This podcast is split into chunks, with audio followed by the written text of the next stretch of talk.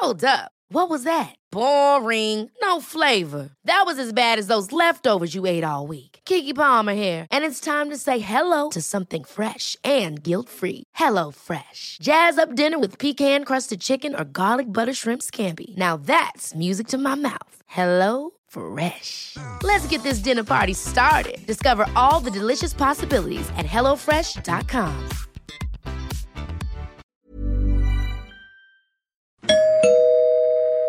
Werbung. Einfach lieben. Einfach glücklich und zufrieden, bis dass der Tod sie scheidet. Das ist noch immer die Idealvorstellung vieler Paare. Im Alltag aber begegnen Paare oft immer wieder den gleichen Konflikten, hängen sie in immer wiederkehrenden Mustern fest. Die Paartherapeutin Anna Wilitzki zeigt, wie Paare diese Konflikte erkennen und lösen können.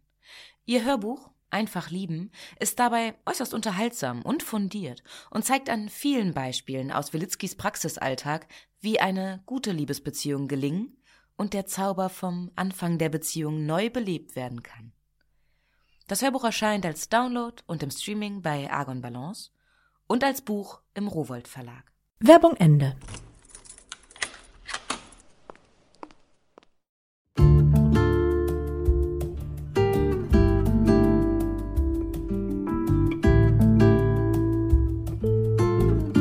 Herzlich willkommen zur neuen Folge von Einfach ganz Leben, deinem Podcast für bewusstes Leben.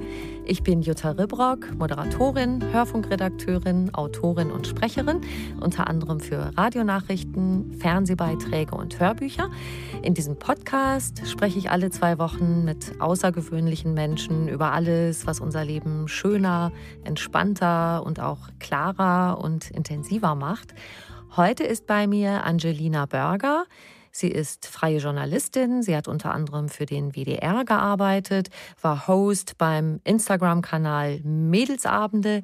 Jetzt kennt man Angelina auf Instagram mit ihrem Account Kirmes im Kopf. Denn sie hat vor drei Jahren ungefähr eine Diagnose bekommen, die für sie einen Wendepunkt in ihrem Leben markiert hat. ADHS lange Zeit vollkommen untertreibend auch als Zappel-Philipp-Syndrom bezeichnet, das Kinder bekommen können und vor allem Jungs. Angelina hat ihre Diagnose als Erwachsene bekommen mit Ende 20 und sie hat ein Buch darüber geschrieben. Auch das trägt den Titel Kirmes im Kopf.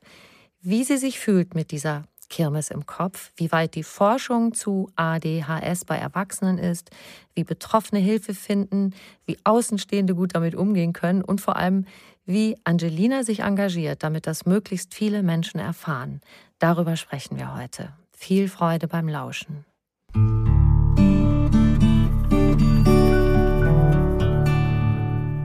Liebe Angelina, schön, dass du da bist. Ich freue mich, danke für die Einladung. Du, es gibt Eltern, für die bricht eine Welt zusammen, wenn ihr Kind die Diagnose bekommt, ADHS. Du hast vor Glück geweint, als du als erwachsene Frau erfahren hast, du hast ADHS. Warum? Es war für mich einfach so ein Moment, in dem habe ich gedacht, ich habe endlich die Antwort auf alle Fragen und dieses Gefühl, was sich dann über die letzten Monate aufgebaut hatte, ähm, war endlich bestätigt und ich hatte das Gefühl, ich weiß jetzt endlich irgendwie, was mit mir los ist, wer ich bin und ähm, ja, das war total ein total heilsamer Moment tatsächlich. Eine richtige Befreiung, ne? Ja. Es geht ja anscheinend ganz schön vielen Menschen ähnlich wie dir. Du hast auf deinem Instagram-Kanal Kirmes im Kopf mehr als 40.000 Follower inzwischen, habe ich nachgeguckt. Das zeigt ja auch, wie riesengroß das Bedürfnis ist, mehr über ADHS zu erfahren, vielleicht auch eine Gemeinschaft zu finden, auch das Gefühl, hey, ich bin nicht allein mit diesem ich fühle mich irgendwie komisch. Denn viele Menschen mit ADHS empfinden ja genau das Gegenteil, so wie du das beschreibst. Ich passe irgendwie nicht in diese Welt, obwohl ich doch so gern dazugehören möchte. Kannst du uns das ein bisschen beschreiben? Ja, das ist tatsächlich so. Ähm, ich glaube, das ist auch ganz wichtig und gut, dass wir das direkt am Anfang betonen. Denn ähm, klar, ich spreche auf der einen Seite, bin ich jetzt so ein bisschen zu einem kleinen Sprachrohr, sage ich mal, geworden für diese ADHS-Community in Deutschland. Auf der anderen Seite ist ADHS natürlich etwas total Individuelles. mit ganz unterschiedlichen Ausprägungen, ganz unterschiedlichen Erlebnissen und dadurch eben auch einem ganz unterschiedlichen Leidensdruck. Und das ist, glaube ich, was ganz Wichtiges, was man in dem Zusammenhang verstehen muss, dass man eben nicht sagen kann, das ist ADHS oder so ist ein Mensch mit ADHS. Und ähm, ja, also dieser Leidensdruck geht eben einerseits damit einher, dass bestimmte Symptome eben dafür sorgen können, dass man so im Alltag, ähm, im Miteinander vielleicht mal an seine Grenzen stößt und dann irgendwie unzufrieden ist, aber vor allem eben auch dadurch, dass andere das als etwas bewerten, was eben ja, irgendwie irritierend sein kann, als nicht normal eingestuft wird. Ne? Da bist du anders und wieso kannst du nicht mehr so und so sein? Und das ist, glaube ich, was, was dann über einen einen längeren Lebenszeitraum einfach was mit einem Menschen macht und dafür sorgt eben, dass dieses, dieser Leidensdruck so groß ist. Nicht unbedingt nur durch die Symptome, sondern durch den Umgang damit, vor allem durch andere. Da würde ich gern gleich auf einen Punkt kommen, wo ich dachte, das ist wirklich zum Weinen, wie du beschreibst. Wie viele korrigierende und negative Kommentare ein Kind mit ADHS im Laufe seiner Kindheit und Schulzeit durchschnittlich bekommt. Ich finde es unfassbar. Bitte erzähl das mal. Genau, das sind Schätzungen. Ähm, da geht man davon aus, dass ein Kind mit ADHS bis zum zehnten Lebensjahr, was ja jetzt auch nicht irgendwie schon weit vorangeschritten ist, ähm, circa 20.000 korrigierende negative ähm, ja, Kritik äh, äh, bekommt und das nur im Schulalltag. Also das ist nur bezogen auf Lehrkräfte, äh, vielleicht noch im Zusammenhang irgendwie mit Hausaufgaben mit den Eltern und ähm, ja, weiß ich nicht, beim, beim Sport oder ich weiß nicht, ne, mhm. so durch Sozialarbeiterinnen oder so. Und ähm, das ist einfach eine immense Zahl. Und das macht natürlich schon was mit einem kleinen Menschen. Dieses Gefühl zu bekommen, ich bin offensichtlich nicht so, wie alle sich das wünschen. Und innerlich aber zu spüren, ich kann natürlich es ein bisschen versuchen und mich anstrengen, aber ich, ich werde es nie so machen, wie andere es von mir erwarten. Da kann ich noch so an mir arbeiten, da kann ich mich noch so verbiegen, verstellen. Ähm, irgendwie, es wird trotzdem nicht klappen. Und das ist natürlich, ja, also das, das schädigt im schlimmsten Fall wirklich die Persönlichkeit und sorgt dafür, dass Menschen dann eben gewisse Folgeerkrankungen und Störungen entwickeln, die dann gravierend sein können, wie beispielsweise Depressionen, Angststörungen, Suchterkrankungen und so weiter. Ja. Und im Rückblick hast du ja auch festgestellt, ja, wenn du dich erinnerst, wie deine Schulzeit war, dass es eigentlich schon ganz viel Anzeichen dafür gab für ADHS. Du hast einen Lehrer gehabt, dein Mathelehrer, glaube ich, der hat dich zum Teil schon von vornherein rausgeschickt und du hast die Stunden verpasst, weil du ihm zu viel gequasselt hast. Und dann ist ja dieser auch unfassbare Satz, den eine Klassenlehrerin mal zu dir gesagt hat mit dem Quasseln. Genau, die sagte zu mir, und das ist äh, in Anführungszeichen ganz lustig, weil die, die mochte mich eigentlich sehr. Also das war auch immer dieses Typische, ne? Angelina geht uns auf die Nerven und macht Sachen irgendwie anders, aber eigentlich mögen wir sie, wenn sie nur, ne? Und äh, die sagte damals zu mir in der Grundschule, zweite, dritte Klasse, Angelina, wenn man dich erschießen würde, dann müsste man deinen Mund extra erschießen. Wow, das ist so krass. 90er Jahre, aber trotzdem mhm. vielleicht nicht unbedingt angebracht. Mhm. Wow. Dann hilf uns mal. Du sagst, das, was das Allerwichtigste ist, das Wissen, also etwas gegen die Unwissenheit zu tun. Lass uns das hier mal so gut wie es geht aufdröseln, dass Menschen, die ADHS nicht kennen, verstehen oder eine zumindest eine Ahnung davon bekommen, wie sich das anfühlt. Und auch Menschen, die sich vielleicht fragen, hm, ist das vielleicht auch ein Thema bei mir, eine Idee davon bekommen. Wie fühlt sich ADHS für dich an? Also ich glaube, ich habe ganz bewusst dieses Bild, wenn wir jetzt erstmal so ein bisschen im Bildlichen bleiben wollen, dieser Kirmes gewählt. Weil Kirmes ist für mich so ein Ort, da kommt man hin und dann ist auf einmal ganz viel los. Und da äh, blinkt es und blitzt es und es, weiß ich nicht, riecht nach gebrannten Mandeln und Zuckerwatte. Und da ist die Achterbahn, die auf und ab geht, genauso wie die Gefühlswelt vieler Menschen mit ADHS. Dann ist da irgendwie das äh, Karussell, was sich ewig dreht, so wie die Gedanken im Kopf, die nie ruhen wollen. Dann ist da die Geisterbahn vielleicht auch, in der man sich gruselt, in die man sich nicht mhm. reintraut, weil man Angst hat. Das Spiegelkabinett, in dem man ja irgendwie in einem Labyrinth steckt und äh, nicht weiß, wo es lang geht und sich in ganz vielen Versionen sieht und nicht weiß, wer man wirklich ist. Also das ist für mich einfach so ein tolles Bild, ähm, was mhm. das Ganze gut beschreibt. Und ähm, wenn es jetzt wirklich so konkrete Beispiele im Alltag sind, also es ist, ich glaube, wichtig zu verstehen ist eben bei ADHS, auch wenn es manchmal von außen so wirkt, es ist eben kein Schalter, der sich irgendwie ein- oder ausschalten lässt, sondern es geht ja um etwas, was wirklich gehirnbasiert ist. Also das Gehirn von Menschen mit ADHS unterscheidet sich von den Gehirnen in Anführungszeichen normaler Menschen. Also hier ganz bewusst in Anführungszeichen gesetzt, ne, weil was ist schon normal. Ähm, aber da gibt es eben diese Unterschiede, die dafür sorgen, dass wirklich auch die Hirnfunktionen eben anders sind und dann in bestimmten Situationen, wie beispielsweise ja, was das Arbeitsgedächtnis angeht, äh, sich zu organisieren, zu strukturieren, Ordnung zu halten, ähm, ja, irgendwie Sachen zu planen, ähm, sie wiederzufinden und nicht zu verlegen.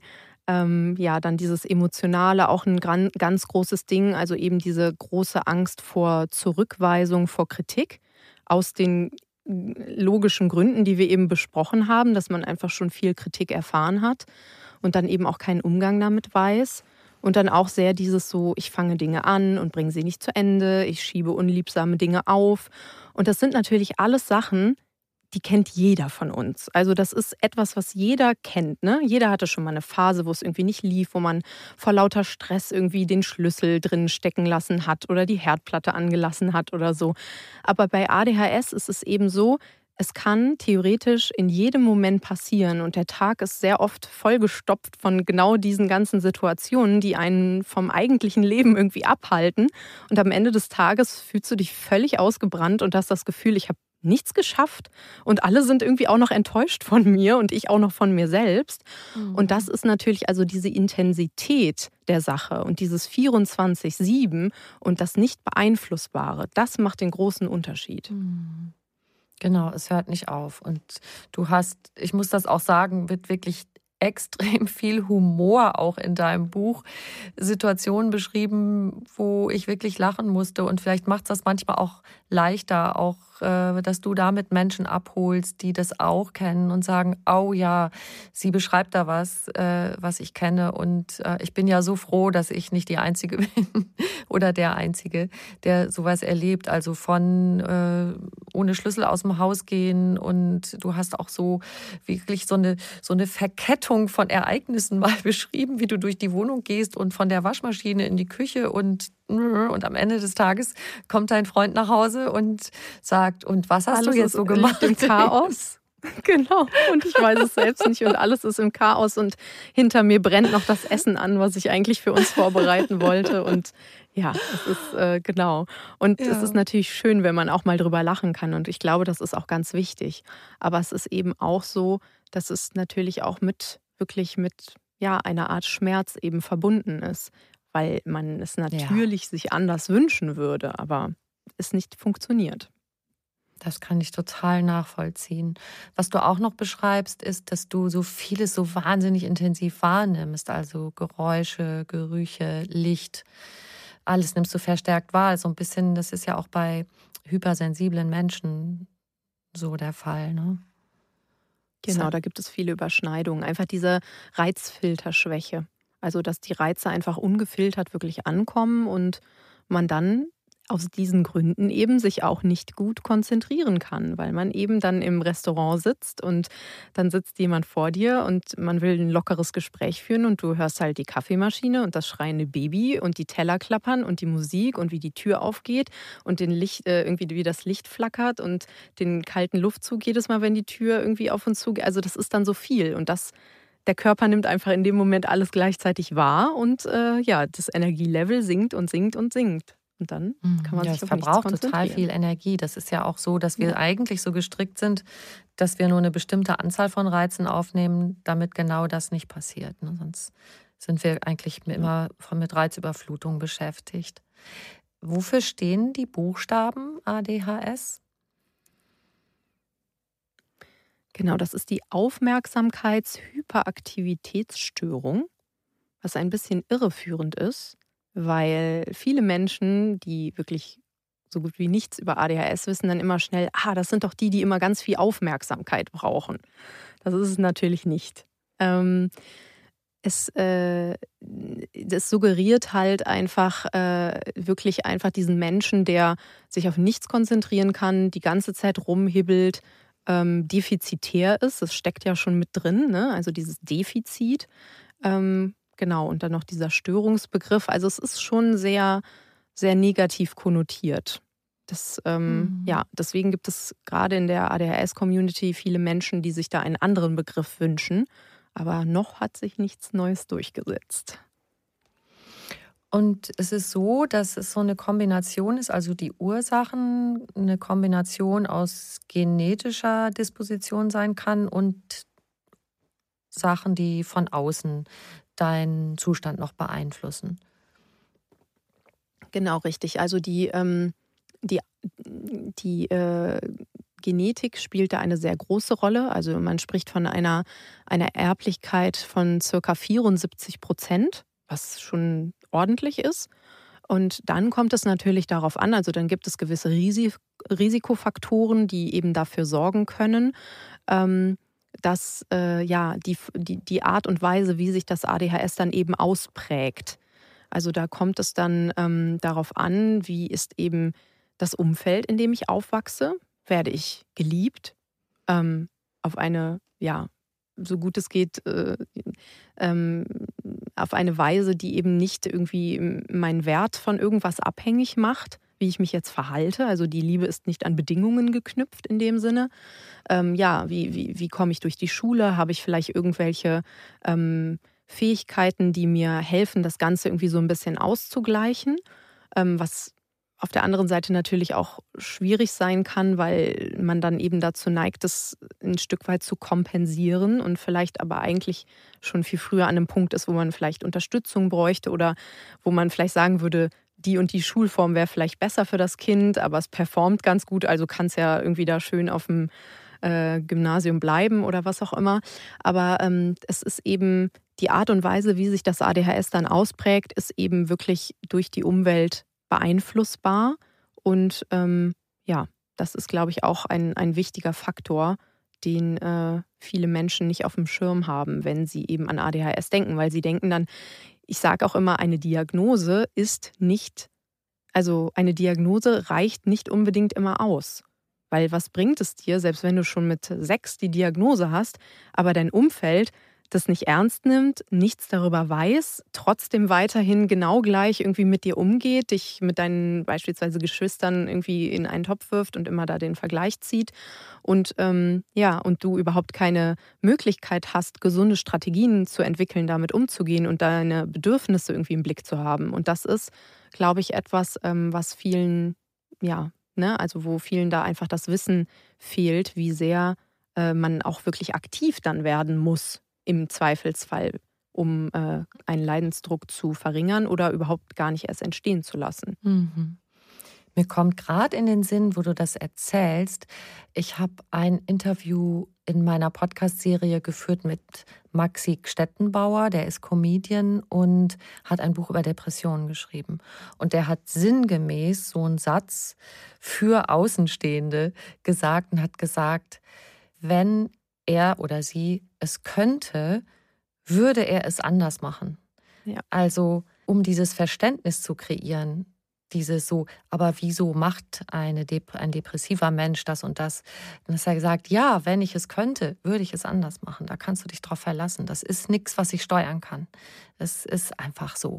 Richtig. Nur so massiv. Das ist dieses Unkontrollierbare. Ja. Das ist, glaube ich, dieser der große Unterschied zwischen ja, ne, ich fühle mich auch mal traurig und äh, ich, ich, ich habe eine Depression oder ich bin auch mal chaotisch oder verpeilt oder ich habe ADHS. Das ist eben ähm, deswegen diese, ne, also diese Menschen neigen dann eben schnell dazu zu schauen, okay, wo kenne ich das bei mir?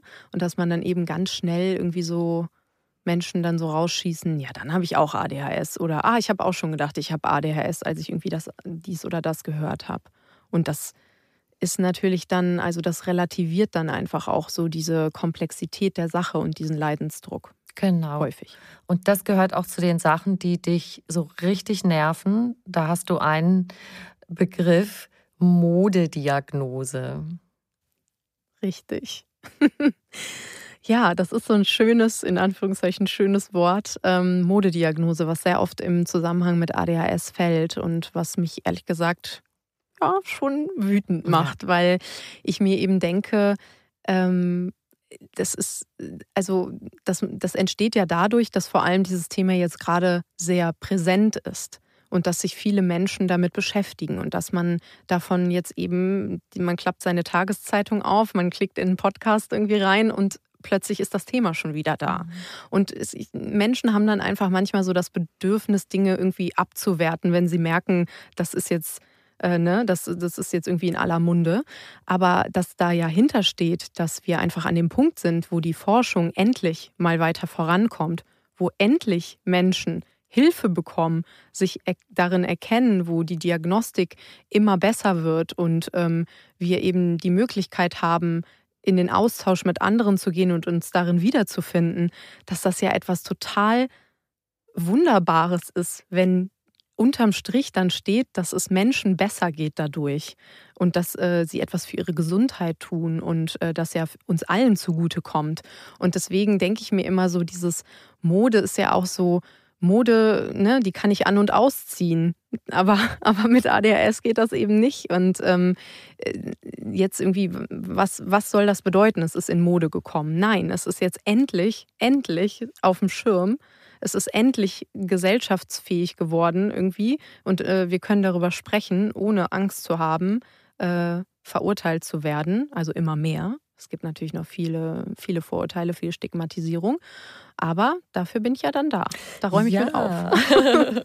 genau, und Modediagnose, es ist ja das, das klingt dann so ein bisschen so wie, ach, das ist gerade mal in zu sagen, ach ja, ich habe ADHS und da kommt das Zweite, was dich so nervt, äh, haben wir nicht alle ein bisschen ADHS. Und das hast du ja. im Grunde schon angedeutet, eben äh, mit diesem, ja, ab und zu ist man auch mal chaotisch oder auch mal traurig, aber das ist nicht 24-7. Und genau, du richtig. hast jetzt dir richtig eine Mission auf die Fahnen geschrieben. Du hast tatsächlich deine Arbeit als freie Journalistin mehr oder weniger komplett zurückgefahren. Und was machst du jetzt ja. alles? Das Buch, dein, dein Instagram-Account, erzähl uns davon ein bisschen. Genau. Ich möchte auch sehr gerne einen Podcast tatsächlich an den Start bringen, weil ich mir gedacht habe, das ist äh, ein schönes Medium, einfach um genau wie wir es hier machen, in die Tiefe zu gehen, in die Emotionen zu gehen, Rückfragen stellen zu können, sich miteinander auszutauschen und eben nicht nur 2000 äh, Zeichen irgendwie zu haben. Das ist ja dann manchmal sehr verknappt einfach aufgrund der Möglichkeiten, die dann Social Media so bietet. Und dann möchte ich tatsächlich, das ist wirklich eine Mission und mal sehen, äh, wann und wie das klappt. Aber ich hoffe einfach, dass da auch auf Unterstützung aus der Community und allen Leuten, die irgendwie Lust haben, da mitzuwirken, würde ich sehr gerne tatsächlich eine, eine Online-Plattform an den Start bringen, um eben mal diese ganzen Infos zu bündeln, um zu schauen, eben was ist denn der aktuelle Stand, wo finde ich Hilfe, aber auch in Austausch gehen zu können mit anderen, weil das merke ich, es ist einfach ein Riesenbedürfnis da, dass die Leute eben sagen, ne, dann treffen sich da irgendwie die, die Mamis, die über irgendwelche ADHS Kinderthemen sprechen, mit Schule, dann vielleicht welche, die irgendwie Bock haben, sich mal zu daten oder äh, andere, die irgendwie sagen, ey, ich habe hier irgendwie so viel Pröll, äh, das sind eigentlich alles ungenutzte schöne Sachen. Ähm, man macht irgendwie eine Kleiderbörse oder irgendwie sowas, ne? Also dieses sich so gemeinsam zu organisieren, aber eben auch so anzubieten für die Menschen, die eben sagen, ich warte noch auf einen äh, Platz äh, für die Diagnose oder vielleicht auch für eine Therapie, dass man eben die Möglichkeit hat, ähm, ähm, ja, denen irgendwie Infos mit an die Hand zu geben oder dass man mal irgendwie eine Expertin, Experten einlädt, die dann irgendwie ein Webinar oder so zu irgendwas machen. Also gerne so ein Ort, an dem sich alle treffen können, die sich dafür interessieren und natürlich auch die Angehörigen. Also das ist mir auch ganz wichtig, ne, dass die eben auch gesehen werden und da kommt, also ich bin mir sicher und weiß auch, dass viele Menschen oder einige Menschen, die mir folgen, auch selber nicht ADHS haben, aber jemanden im Umfeld, äh, ein Partner, eine Partnerin, Freund, Freundin irgendwie, ne, oder ein Kind und dann eben äh, Lust haben, da einfach mehr drüber zu wissen und auch wirklich Tipps und so Handlungsanweisungen, ne? Wie soll ich denn dann damit umgehen? Was soll ich machen? Und äh, ich glaube, das ist eine schöne Idee, wenn man da irgendwie so einen Ort hat, an dem sich alle, alle finden können und alle austauschen können. Klingt wunderbar, finde ich. Und da ist ja genau dieses wieder, ich bin nicht allein und habe eine Gemeinschaft und auch dieses Bündeln von Informationen. Du hast ja richtig viel Arbeit da reinstecken müssen, um Informationen zu bekommen, weil über ADHS bei Erwachsenen eigentlich noch gar nicht viel vorlag. Genau, vor allem nicht deutschsprachig. Also man muss dazu sagen, in den USA und äh, vor allem in Australien, das war mir vorher auch nicht bewusst, ist die äh, ADHS-Forschung ganz insgesamt, aber eben auch im, bezogen aufs Erwachsenenalter schon meilenweit vor uns. Ähm, und dann natürlich auch der Umgang damit, also auch ge ähm, gesellschaftlich, aber auch wirklich so ähm, ja, politisch. Ähm, und äh, also, dass es einfach auch die Möglichkeiten gibt, dass, weiß ich nicht, Studierende zum Beispiel sagen können, also dass sie Angebote bekommen, dass sie ihre Klausuren oder ihre Prüfungen irgendwie in anderer Form machen können, dass man, dass es richtig so Programme gibt irgendwie auf der Arbeit für neurodivergente Menschen, also auch mit Autismus oder anderen anderen Dingen, die dann eben äh, ja sagen können, das und das brauche ich irgendwie, das ist mein Bedürfnis. Äh, kann ich mit den äh, Noise Cancelling Kopfhörern arbeiten oder mich in irgendeinen Raum mal zurückziehen, wenn ich Ruhe brauche? Also all diese Sachen, so, so ein Angebot schaffen wirklich. Und äh, das ist eben auch was, was ich mir für Deutschland wünsche. Aber das scheint noch etwas zu dauern. Deshalb wollen wir hier mal mit Pauken und Trompeten da nochmal äh, darauf hinweisen. Das ist ja genau ja. das. Du hast gerade was angesprochen. Menschen haben Begabungen und Talente und das wird oft so überdeckt von Symptomen oder auch von dieser gewissen Empfindlichkeit, ja. Und wenn du dann mit Noise Cancelling Kopfhörern arbeiten kannst, dann kannst du vielleicht äh, ganz toll performen in einer Hinsicht, wo das jemand anders gar nicht so gut kann, aber deine Beeinträchtigung hindert dich so sehr daran. Was äh, du, du, du sagst ja auch, es gibt auch Dinge, die dir besonders gut gelingen. Ja. also ich glaube, es ist so ganz generell, ich, ich kann da natürlich nicht für jeden Menschen mit ADHS sprechen, das ist auch immer ganz wichtig. Aber ich habe schon das Gefühl, das lässt, das ist messbar, dass einfach ja, diese sehr ausgeprägte Kreativität und diese Empathie und dieses auch mutig sein und so out of the box denken und einfach so in die Situation reingehen und mal gucken, was kommt, so wirklich von den Emotionen geleitet. Einfach so, ich fühle das gerade und ach, das ist toll und sich so an den Dingen erfreuen können. Ähm, und einfach wirklich dieser bisschen andere Blick auf die Welt, äh, das ist für mich eine totale Bereicherung und ich glaube auch darüber hinaus kann das sehr bereichernd sein, einfach für, äh, für das Miteinander. Also wenn wir in einer in einer bunten, schönen Welt leben, hat das für mich eben nur Vorteile. Klar, man muss sich arrangieren, man muss neue Wege finden, man muss vielleicht auch Altes, was immer irgendwie so, ne, der Status quo irgendwie war, muss man vielleicht hinter sich lassen und gemeinsam Neues entwickeln.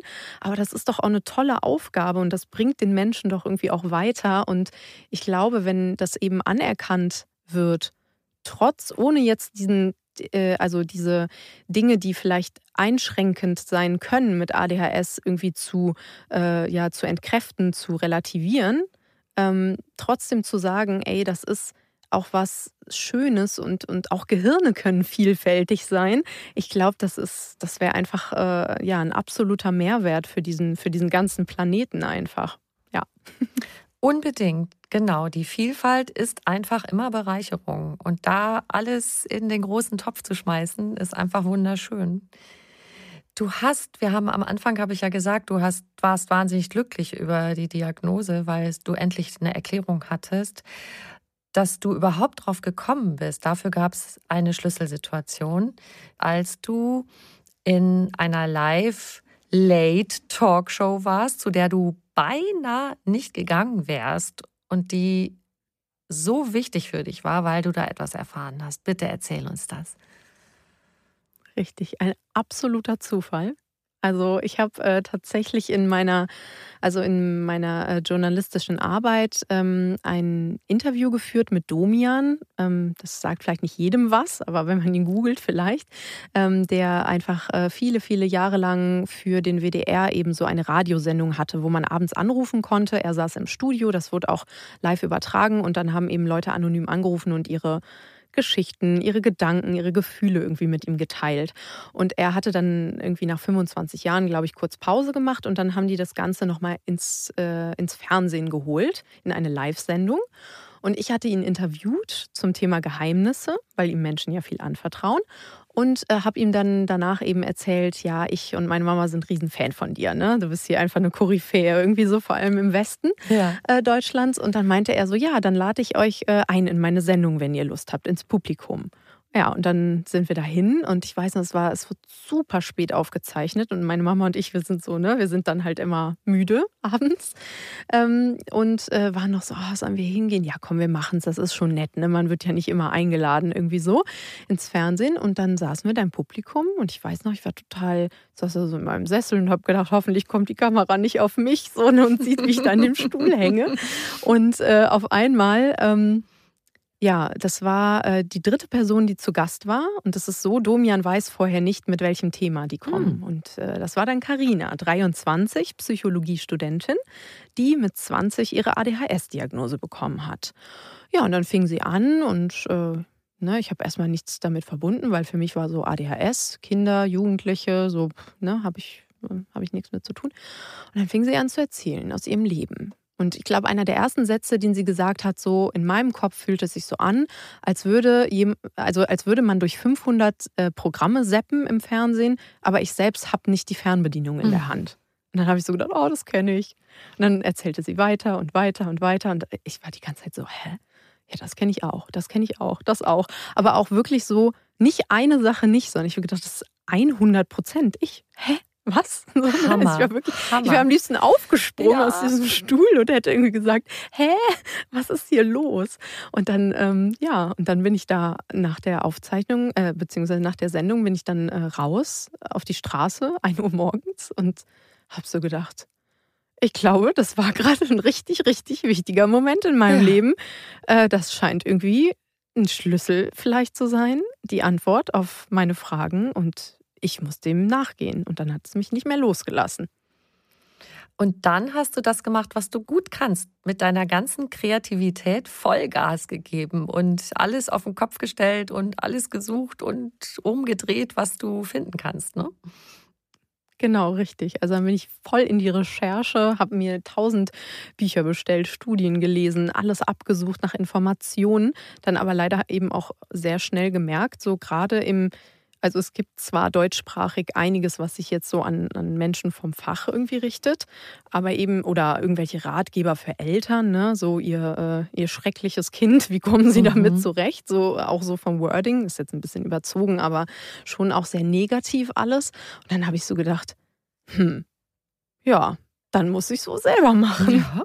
Weil ich werde bestimmt nicht alleine sein mit diesem Gefühl und die Leute müssen das wissen. Äh, ja, und dann habe ich gedacht, dann mache ich das selbst. Und dann ist tatsächlich da schon die Idee für Kirmes im Kopf für diesen Insta-Kanal entstanden, weil ähm, es für mich zu dem Zeitpunkt einfach nichts Vergleichbares gab. Was hilft dir, um mit ADHS umzugehen? Also du sagst, du bist eine Verfechterin von Psychotherapie, hast du geschrieben, auch Definitiv, von medikamentöser Behandlung. Ja, genau. Also das sind so die zwei, sage ich mal, häufigsten Bausteine in der Behandlung von ADHS. Mit Behandlung meine ich jetzt nicht Heilung, weil ADHS ist eben etwas, womit man zur Welt kommt und wahrscheinlich auch irgendwann von dieser Welt scheidet. Also es kann natürlich sein, dass irgendwann die Symptome so leicht ausgeprägt sind, weil man einfach einen guten Weg gefunden hat, mit allem umzugehen, dass sie einen einfach so im Alltag nicht mehr stören. Aber ähm, ja, die, es gibt eben viele Studien dazu, dass diese Kombination aus ähm, Psychotherapie und medikamentöser Therapie die besten Ergebnisse erzielt bei Menschen mit ADHS. Und dann gibt es äh, natürlich noch sowas wie ja, manche Menschen gehen irgendwie noch zur Ergotherapie oder haben dann irgendwie den Sport, der ihnen dabei hilft. Ähm, Neurofeedback, Leute, die sich irgendwie Hilfe suchen im Sinne von ja, so organisatorische Sachen eher, ne? So jemand, der ihnen hilft, irgendwie Ordnung zu halten oder die Unterlagen übernimmt, so, ne, diesen ganzen Papierkram oder so. Und ähm, genau, also da gibt es ganz unterschiedliche Sachen. Und ich glaube, das ist ähm, wirklich, also da kann man auch jetzt nicht so pauschal sagen, hast du ADHS, dann wird dir das, das und das helfen, sondern man muss wirklich ganz individuell gucken. Aber ich glaube, das Wichtigste oder die zwei wichtigsten Komponenten noch davor oder zusätzlich sind eben diese Psychoedukation, also dieses Wissen über ADHS mhm. erstmal. Was ist denn da bei mir? So. Und dann eben auch dieses Lernen, und da kann dann eben eine Psychotherapie sehr gut bei helfen, ja, dieses sich zu akzeptieren, mhm. so wie man ist, und dieses Schuldgefühl einfach loszuwerden dass man einfach vielleicht viele Jahre mit sich rumgeschleppt hat, wo man halt immer gedacht hat, ja, wie alle sagen, das bin ich. Ne, wenn ich es nur irgendwie endlich mal hinkriegen würde und nicht so faul und dumm und undiszipliniert und verpeilt und keine Ahnung was, diese ganzen Abwertungen, die man dann so übernommen hat, ähm, ja, die loszuwerden und dann eben auch zu schauen, hey, was ist das, was ich annehmen kann an mir? Vielleicht sind da auch so ein paar Sachen, die finden vielleicht andere ein bisschen anstrengend oder irritierend, aber ich komme da eigentlich mhm. ganz gut zurecht mit und ich mag mich ja eigentlich so, wie ich bin. Und dann eben auch das, hey, wo habe ich denn, wo bin ich befähigt dazu zu handeln? Wo kann ich was verändern? Wo kann ich wieder Herr oder Herrin über mich selbst werden quasi und ähm, habe die Möglichkeit dann eben zu sagen, zu viele Reize in der Großstadt, ich ziehe aufs Land. Ich kann nicht 45 äh, Stunden die Woche arbeiten. Ich mache, wenn es möglich ist, jetzt nur noch halbtags oder ich mache jetzt mal ein Jahr Pause oder ja, ne, also es gibt so viele Möglichkeiten. Ich trenne mich irgendwie nach zehn Jahren aus einer Beziehung, die mir nicht gut tut oder ich entscheide mich jetzt keine Kinder zu kriegen oder all diese, diese Dinge irgendwie helfen. Also da habe ich das Gefühl, die Diagnose hilft dabei, diese Entscheidungen auch für sich zu treffen. Mhm. Es gibt ja eine große Debatte darüber, über die medikamentöse Behandlung. Also da ist die eine Seite, die sagt, Kinder auf jeden Fall Ritalin ist so ein Medikament, was ich auch kenne, was ich schon öfter gehört habe. Andere sagen, ach ja, man, man stellt die Menschen ruhig damit und dadurch äh, kommt, wird was gedämpft oder so. Darüber gibt es anscheinend auch sehr viel Unwissen. Du hast mhm. gute Argumente für die Medikamente. Ja, also es ist natürlich eine ganz individuelle Sache. Jeder Mensch muss für sich selber entscheiden, möchte ich Medikamente nehmen oder nicht. Was mir aber unglaublich wichtig ist, ist, dass es nicht sein kann, dass Außenstehende, die vielleicht sogar nicht mal in irgendeiner Form den Bezug zu ADHS haben, geschweige denn eben selbst davon betroffen sind, das Gefühl haben, ihre Meinung dazu zu äußern, weil sie mal irgendwo irgendwas gehört haben, der, der Nachbarssohn von ne, denen, die vor zehn Jahren bei uns nebenan gewohnt haben, der hat mal Ritalin genommen und äh, war seitdem nicht mehr er selbst. Oder ich habe da bei YouTube mal was gesehen. So, ne?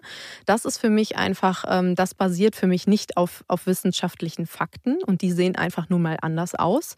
Man weiß eben, dass äh, ADHS-Medikamente Menschen helfen können, mehr Lebensqualität dazu zu gewinnen. Aber natürlich hat jedes Medikament auch Nebenwirkungen. Jedes Medikament äh, ist nicht automatisch für jeden gleich verträglich. Also es ist wirklich ein, ein Experimentieren, ein Schauen, was vertrage ich, in welcher Form, in wie oft. Ähm, aber es muss natürlich ärztlich begleitet sein. Man muss jemanden da an der Hand haben, bei dem man sich sicher fühlt, wo man Fragen stellen kann, der oder die einen dabei begleitet. Und wenn es dann dazu führen sollte, dass eben diese Nebenwirkungen die Wirkung überwiegen, dann muss man eben schauen, gibt es Alternativen? Kann ich ein anderes Medikament ausprobieren? Ist medikamentöse Therapie vielleicht einfach bei mir momentan oder generell nicht möglich? Nehme ich es vielleicht auch nur für eine Zeit? Aber es ist natürlich so, also ich, ich frage dann immer die Leute, ähm, würdest du jetzt jemandem mit Diabetes auch sagen, hey, wieso nimmst du, wieso nimmst du dein Insulin? Ähm, ja. Versuch's doch mal ohne. Warum einem, pumpst du dir das irgendwo hin? Käme einem total also das absurd ja, vor, ne? Mhm. Genau, aber das liegt einfach daran, dass diese Unwissenheit ist, dass es eben ein wirklich ein gehirnbasierter Unterschied ist. Das heißt, das Medikament ist ja, also sorgt für diese Form der Stimulanz, die das Hirn eben braucht, um so zu funktionieren, wie es soll, aus der Sicht von Menschen, die sich quasi als normal funktionierend beschreiben. Mhm. Eine andere Ebene ist natürlich zu sagen, wieso müssen Menschen, in Klammern Kinder, wieso müssen wir alle das Gleiche leisten? Wieso sind wir erst gleich viel wert, wenn wir auch dieselben Dinge leisten? Ja. Wieso dürfen nicht Menschen unterschiedlich sein? Aber das ist ja das System. Also das ist ja nicht das, äh, ne, also das, das, das, hängt nicht mit einem Präparat zusammen. Also da kann man jetzt nicht eine Pille für verteufeln, sondern das ist dann, das sind ganz andere Fragen, die wir uns da stellen müssen. Aber das ist, äh, wenn, wenn ein Medikament dafür sorgt, dass der Leidensdruck eines Menschen verringert wird ähm, und diese Person das gerne möchte, dann darf es einfach nicht durch Stigmatisierung, das nennt man auch Pill-Shaming, ähm, mhm. einfach dazu führen, dass jemand darauf verzichtet, das mhm. überhaupt nur mal auszuprobieren. Das ist meine Meinung. Mhm. Ja.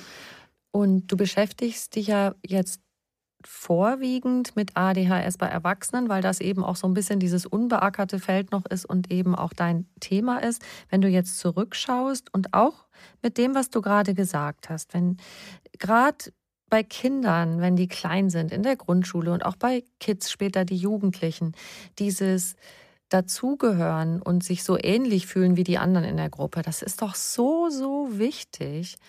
Und mhm. da würde ich dich auch gerne nochmal fragen in der Rückschau. Also im Grunde, was du gerade verargumentiert hast, auch mit den, mit den Medikamenten und der Betreuung und dem Verständnis äh, für jemanden, der das hat. Im Grunde spricht das ja auch dafür, diese Kombination, dass das den Kindern hilft. Genau das, ich bin in meiner Peer Group, ich bin einfach mittenmang dabei. Genau, richtig. Also ich habe auch ein Zitat in meinem äh, in meinem Buch, äh, was ein Zitat von vielen ist, aber was mich in dem Moment, als ich diese Nachricht einer Mutter bekommen hatte, die mir eben erzählt hat, wie viel Anfeindungen sie bekommen hat, so aus ihrem direkten Umfeld, von ihrem Ex-Partner, dass sie ähm, eben bei der Diagnostik war und dass äh, die Tochter jetzt ähm, ADHS-Medikamente ausprobiert. Und äh, die Tochter dann zu ihr meinte, eben nachdem sie das Medikament genommen hat, Mama, endlich ist es in meinem Kopf ein bisschen ruhiger mhm. und es dreht sich nicht mehr alles so. Und das ist doch, also das, das ist doch das Entscheidende. Wir wollen doch, dass es einander gut geht. Und wenn wir etwas haben, was dabei hilft und dieses, dieser Mensch das eben für sich entscheidet, dass er das machen möchte, dann ist das, also dann kann ich es einfach nicht verstehen, wie man das so krass ablehnen kann, vor allem eben ohne Argumente. Also ohne jetzt äh, Argumente, die für alle gelten. Dass im Einzelnen natürlich Menschen sagen können, hey, ich habe das genommen und ich habe das nicht vertragen oder das und das gefällt mir einfach nicht daran, dann ist das ja voll legitim. Da würde ich niemals was gegen sagen. Aber einfach dieses, ja, wirklich dieses Stigmatisieren, das finde ich, glaube ich, das Dramatische. Mhm. Und ähm, eine Sache, die ich aber sehr spannend finde und die man vielleicht mal hier an der Stelle anbringen kann, ist, dass wir da tatsächlich eine für mich sehr positive Entwicklung haben, wenn wir so auf die Gen Z gucken, die ja, äh, also ich, ich bin ja quasi Millennial mit meinen 31, wenn wir jetzt mal in diesen Generationskategorien mhm. sein wollen, aber einfach nur um, ne, damit wir es einfach mal so jetzt vom Wording so ein bisschen eingrenzen können. Und da ist für mich ganz generell, was ganz viele Themen angeht, die eben noch ein, zwei, drei Generationen davor krass tabuisiert waren, krass stigmatisiert waren, ein sowas von natürlicher Umgang mit, also dieses mentale Gesundheit, äh, weiß ich nicht, wer wen liebt, wie wer aussieht, das ist alles, das fängt langsam an zu bröckeln. Das ist natürlich nicht immer und überall so, aber ich habe das Gefühl, da ist so ein eine Grundakzeptanz einfach für die Unterschiede von Menschen. Und das finde ich eine ganz tolle Entwicklung und ich hoffe einfach nur, dass das so bleibt und immer so weitergeht und dass einfach die, die nach uns kommen, es einfach immer nur noch besser machen. Ich finde es ja. total großartig und ich ähm, empfinde das genauso wie du. Für mich spiegelt sich das auch mit meinem Podcast, die ganzen Gesprächspartnerinnen und Gesprächspartner, die ich habe, das geht immer darum, um mentale Gesundheit. Es geht auch um gesellschaftliche Entwicklung. Und ich finde es wahnsinnig schön, da so mitzugehen und so viel Input auch aus, aus dieser, aus allen verschiedenen Richtungen zu bekommen. Wir haben kurz darüber gesprochen, über eine Situation zu Hause, äh, wie du mit deinem Chaos und dein Partner kam nach Hause. Wie schafft ihr das Zusammenleben? Ja, mal mehr, mal weniger. es ist schon immer, ähm, also dazu muss ich sagen, wir sind krass unterschiedlich. Also er liebt die Ordnung. Er braucht wow. die Ordnung schon fast, würde ich sagen. Er ist unglaublich strukturiert. Er steht jeden Morgen gefühlt um dieselbe Uhrzeit auf, geht um dieselbe Uhrzeit schlafen, also ganz diszipliniert, sehr sportlich, sehr, ne, alles sehr, ähm, sehr getaktet. Und ich bin dann, ich bin dann der Wirbelwind. Aber das ist ja auch, ähm, Klar, das kann dann manchmal auch ganz schön anstrengend sein, wenn man dann das Gefühl hat, äh, auf der einen Seite irgendwie so, oh, in manchen Situationen äh, muss ich jetzt auch noch für sie mitdenken und ihren, ihren Kram da irgendwie regeln, äh, wenn, wenn da mal wieder irgendwas schiefgegangen ist. Aber auf der anderen Seite ist es natürlich auch dadurch, dass ich halt so ja, so, weiß ich nicht, so, so, so, so in meinen Emotionen so, so offen und frei bin, dass ich so, ja, so kreativ, so unbedarft, so, so, so flexibel einfach bin. So, ja, also mich könntest du anrufen und sagen, nächstes Wochenende New York und ich sofort. Also bin sofort am Start, auch morgen meinetwegen. Ich würde sagen, ich gucke kurz in den Kalender. Und ja, und das ist, glaube ich, auch was, was dann so andere vielleicht mal aus der Reserve locken kann, vor allem aus ihren Comfort Zones, wie man so schön sagt. Ne? Also wirklich den Schritt rauswagen aus dem, äh, ja, aus der Struktur.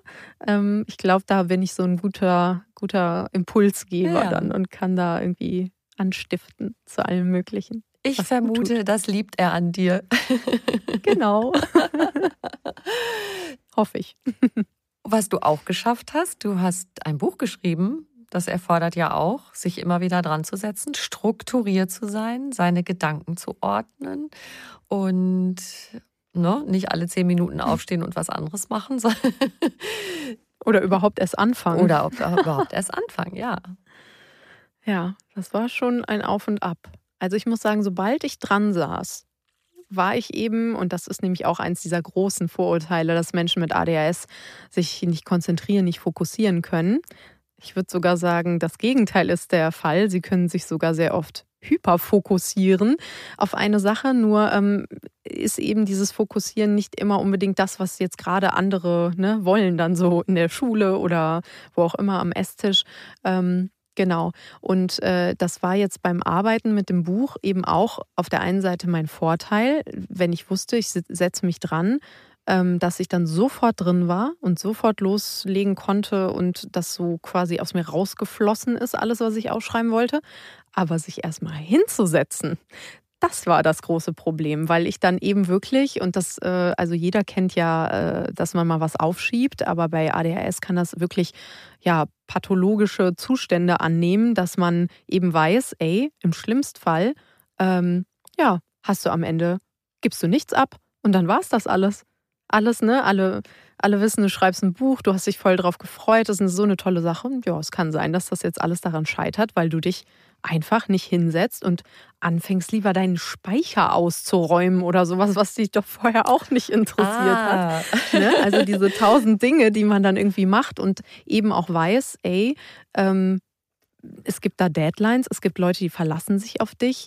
Was weiß ich, ne? Also im schlimmsten Fall kann das irgendwie jetzt in anderen Zusammenhang für Menschen bedeuten, dass sie irgendwie eine Abmahnung kriegen, dass sie gekündigt werden, dass sie ihr Zuhause nicht mehr bezahlen können, weil sie irgendwie äh, den Brief nicht aufgemacht haben, die Mahnungen verpeilt haben, äh, irgendwas Wichtiges vergessen haben, was dann irgendwie Konsequenzen hat. Und ähm, das ist, das macht dann eben wieder diesen großen Unterschied, ne? Dass man trotzdem, obwohl man sich der Konsequenzen bewusst ist, die Dinge nicht tut. Ja. Da hast du lauter Aber ich hab's geschafft. Ja, ich wollte sagen, hast du lauter Ausweichgeschichten gemacht, Speicher aufgeräumt und sonst was und trotzdem Alles hast Mögliche. dich immer wieder hingesetzt. Ja. Wow, wow, wow. Ganz toll.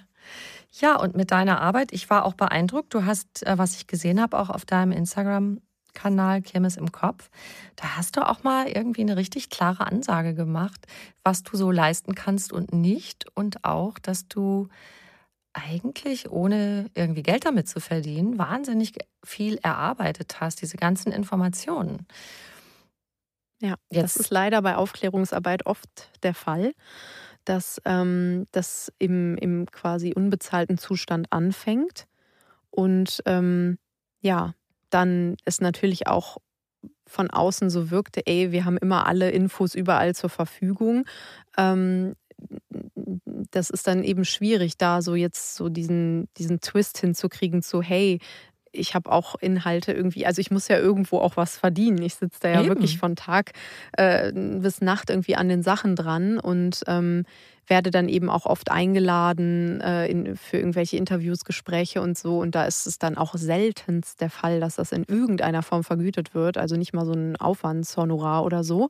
Und ähm, ja, das ist natürlich dann schade, weil ich mir denke, das ist ja auch Arbeit. Ne? Also ich würde mir einfach wünschen, dass das in irgendeiner Form entlohnt werden kann, sodass ich einfach sagen kann, okay, alle meine Fixkosten sind gedeckt und jetzt kann ich mich halt auch wirklich nur auf diese Arbeit konzentrieren.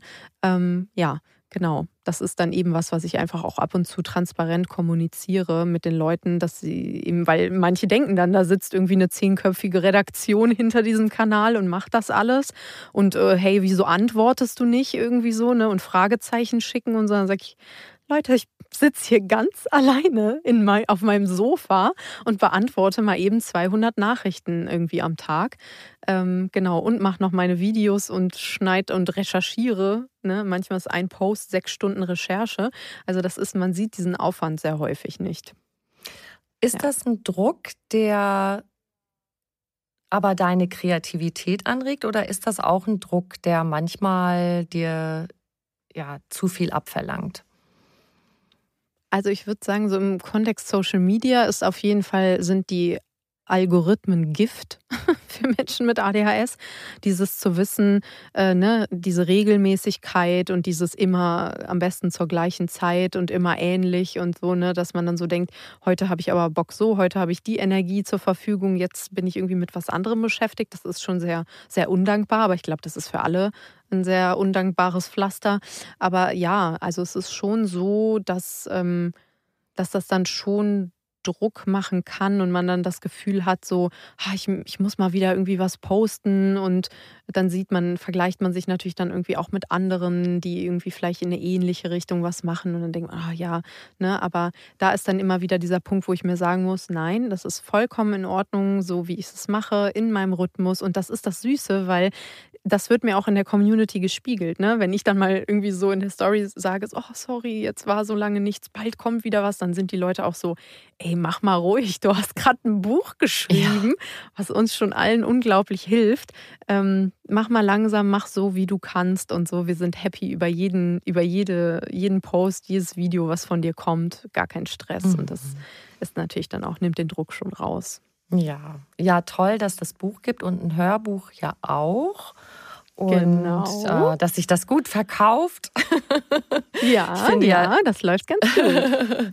ich finde ja, ähm, es gibt doch auch so einen ADHS-Bundesverband, die sollten dich einfach zu einer gut bezahlten Botschafterin machen. ja, ne? Vielleicht können wir da mal drüber sprechen. Falls, falls jemand zuhört, sagt Bescheid. Können wir uns gerne zusammentun. Nach allem, was du jetzt diese Jahre seit deiner Diagnose durchlebt und empfunden hast und so, das ist ja auch Achterbahn, Sondergleichen zwischen ganz toll und aufregend. Und was ist deine wichtigste Botschaft an Menschen, die ADHS haben, die sich so fühlen wie du? Was möchtest du ihnen vermitteln? Dass sie genau so in Ordnung sind, wie sie sind. Was ja, glaube ich, einfach sehr oft bei äh, bestimmten Themen einfach die Message ist, aber die nicht dadurch weniger äh, wert ist oder geschmälert wird, dass man einfach versteht, dass diese Art, wie man eben denkt, fühlt, lebt, handelt, eine Art von vielen Arten ist, wie man eben sein und leben kann und dass man immer die Möglichkeit hat, wenn man wirklich selber etwas verändern möchte, etwas zu tun und dass es da Menschen gibt, die einen dabei unterstützen, die das nicht bewerten, die wirklich darauf profis also die professionell damit umgehen sollten. Ähm, genau, und ähm, einfach dieses, ja, diese Selbstakzeptanz und dieses, wir, wir müssen auch nicht alle gleich funktionieren und wir müssen nicht alle das Gleiche leisten. Mhm. Du bist einfach genau so okay, wie du bist. Das ist, glaube ich, so das Aller, Allerwichtigste. Ja, wunderschön. Was sagst du allen anderen Außenstehenden? Informiert euch. Das ist für mich gerade, also jetzt gerade an dem Punkt, für mich das Allerwichtigste, diese Dimensionen von ADHS zu begreifen und welchen Einfluss man eben selber mit seinem Verhalten und mit der Art, wie man darüber denkt und spricht, äh, darauf hat. Und ähm, dass, dass, ja, dass wir irgendwie einen, einen, einen Perspektivwechsel dahin bekommen müssen, wie wir das Ganze betrachten. Und ähm, ja, dass es einfach auch nicht sein kann, dass sich jetzt quasi nur Menschen mit ADHS wieder dahinter klemmen, zu gucken, wie äh, ne, kann ich irgendwie da einen besseren Umgang mitfinden, sondern da gehören einfach im Miteinander immer mindestens zwei zu. Und da ist es eben genauso wichtig, dass auch diese Menschen Strategien erlernen und irgendwie Wissen darüber äh, ja, ansammeln, um zu schauen, wie das Ganze funktionieren kann und was eben ihr Part in dem Ganzen auch ist. Und wenn wir nochmal zurückschauen auf Kindheit und Jugend, außer den Eltern sind die Menschen, die mit den Heranwachsenden zu tun haben, sind Erzieher, Erzieherinnen, Lehrer und Lehrerinnen. Was wünschst du dir da? Ich glaube, dass viele, viele dieser Menschen ein großes Bedürfnis haben, weil sie eben merken, in meiner Klasse sitzt jetzt nicht 29 Mal das gleiche Kind dupliziert, sondern jeder bringt andere Bedürfnisse, andere Fähigkeiten, andere, ja, andere Sachen mit, ähm, dass da ein großes Bedürfnis tatsächlich ist, ähm, Tipps, Möglichkeiten an die Hand zu kriegen, sensibilisiert werden, um diese Dinge auch früh genug zu erkennen und dann aber auch Möglichkeiten zu haben, wie trete ich jetzt mit Eltern in Kontakt, wie spreche ich die darauf an, ohne dass da eben direkt irgendwie eine Abwehrhaltung ist oder so. Also diese Möglichkeiten einfach zu schaffen, weil ähm, ja, also das, das Kind wird nicht weniger ADHS haben, dadurch, dass man es irgendwie verschweigt oder nicht hinguckt oder also es muss einfach, ne, also es muss eben über all diese Dinge hinaus einfach ganz viel Wissen mit an die Hand gegeben werden. Und äh, ich glaube, da sind äh, die Menschen, die jetzt so vor allem im pädagogischen Bereich arbeiten, an sich schon ganz offen für. Aber wenn ich dann eben Nachrichten bekomme von Menschen, die eben, weiß ich nicht, äh, irgendwas im Bereich soziale Arbeit studieren oder auch wie viele äh, Psychologen und Psychologinnen mir geschrieben haben, ne, die sagen, ey, in meinem Studium, wenn es hochkommt, ein Wochenendseminar über ADHS und im Erwachsenenalter schon gar nicht. Also Leute, die sagen, ich gehe dann in andere Studiengänge und klopfe da an, ob ich freiwillig noch irgendwie da mit in, in, in dieses Seminar rein kann, weil ich was darüber wissen will. das finde ich, also das ist schon heftig. Mhm. Das ist einfach noch viel zu wenig ähm, präsent, obwohl man vielleicht aktuell gerade das Gefühl hat, man wird davon an allen Ecken und Enden irgendwie ähm, ploppt dieses Thema auf. Aber das, ne, also so schön das ist, dass wir jetzt da hier in dem Podcast drüber reden oder dass ich ein Fernsehinterview gebe oder in einer Zeitung, das, das reicht nicht aus. Also das ist jetzt, das ist die Basis, um überhaupt mit dem Thema in Berührung zu kommen. Und dann muss man halt wirklich sich die Infos ran schaffen. Ja, da ist außer der Aufklärung, so wie du das jetzt betreibst, da muss einfach eigentlich schon ganz viel in das Bildungssystem reinfließen. Das schon in der Ausbildung, das einfach einen viel größeren Raum einnimmt. Ne? Richtig, mhm. richtig. Ja. Okay, das, das, rufen wir jetzt auch in die Welt hinaus. Wer Lehrpläne genau. macht, bitte baut das ein. Ja, das, das wäre wundervoll. Da setze ich mich auch noch dran. Also hast du schon wieder ein Projekt. Liebe Angelina, ich habe am Schluss immer eine Frage, die möchte ich dir auch stellen. Was ist für dich persönlich Glück? Hm. Oh Gott. Reagiert auch jeder direkt so darauf. Glück ist für mich. Äh, ich weiß nicht.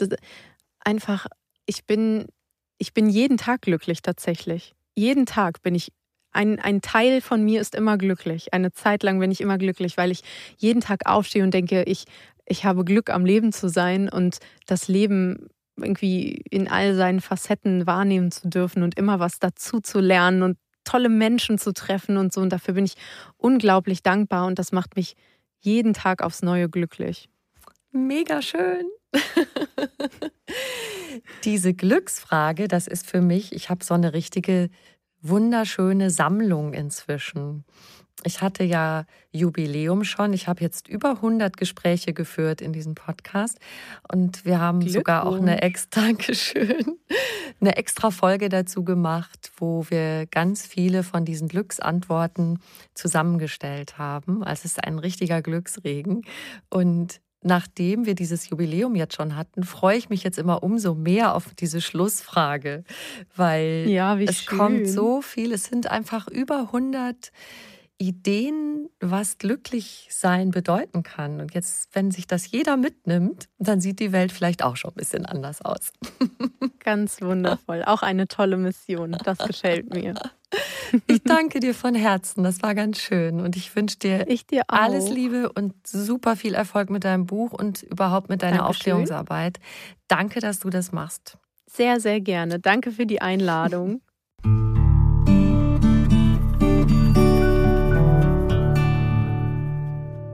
Wenn du mehr über Angelina wissen möchtest, schau gern in die Show Notes zu dieser Folge. Da findest du auch einen Link zu ihrem aktuellen Buch und zu ihrem Hörbuch. Wir zwei würden uns sehr, sehr freuen, wenn du uns eine kleine Bewertung schreiben würdest. Und wenn du magst, schau doch mal auf einfachganzleben.de vorbei. Da findest du noch mehr tolle Tipps für ein gesundes und glückliches Leben.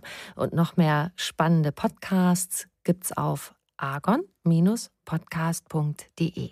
Du kannst diesen Podcast überall hören, wo es Podcasts gibt und dort auch kostenlos abonnieren. Alle zwei Wochen gibt es eine neue Folge und ich freue mich, wenn du wieder dabei bist. Hab einen wunderschönen Tag.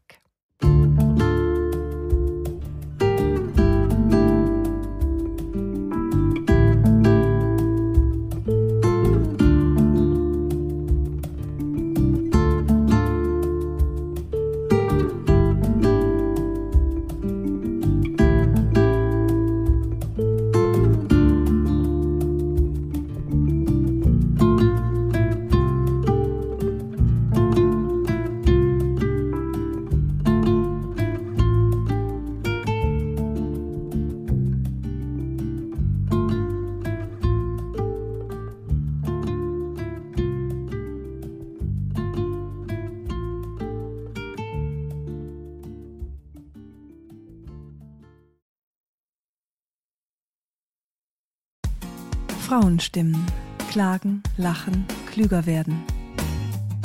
Ich bin Ildiko von Kürti, ich bin Buchautorin und Journalistin und in meinem Podcast spreche ich alle zwei Wochen mit lebensklugen und mutigen Frauen über das Loslassen und das Aufbrechen, das Verlieren, das Suchen und das Finden. Ich bin stolz darauf, wie viele wunderbare Frauen bereits bei mir zu Gast waren. Unter ihnen Stefanie Stahl, Maria Furtwängler, Annika Decker oder Gerburg Jahnke und ich freue mich auf alle, die noch kommen. Ihr könnt Frauenstimmen überall dort hören, wo es Podcasts gibt. Herzlich und hoffentlich auf bald. Eure Ildiko.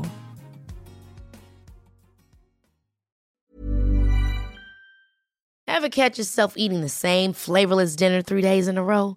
Dreaming of something better? Well, HelloFresh is your guilt-free dream come true, baby. It's me, Kiki Palmer. Let's wake up those taste buds with hot, juicy pecan crusted chicken or garlic butter shrimp scampi. Mm. Hello Fresh. Stop dreaming of all the delicious possibilities and dig in at HelloFresh.com. Let's get this dinner party started.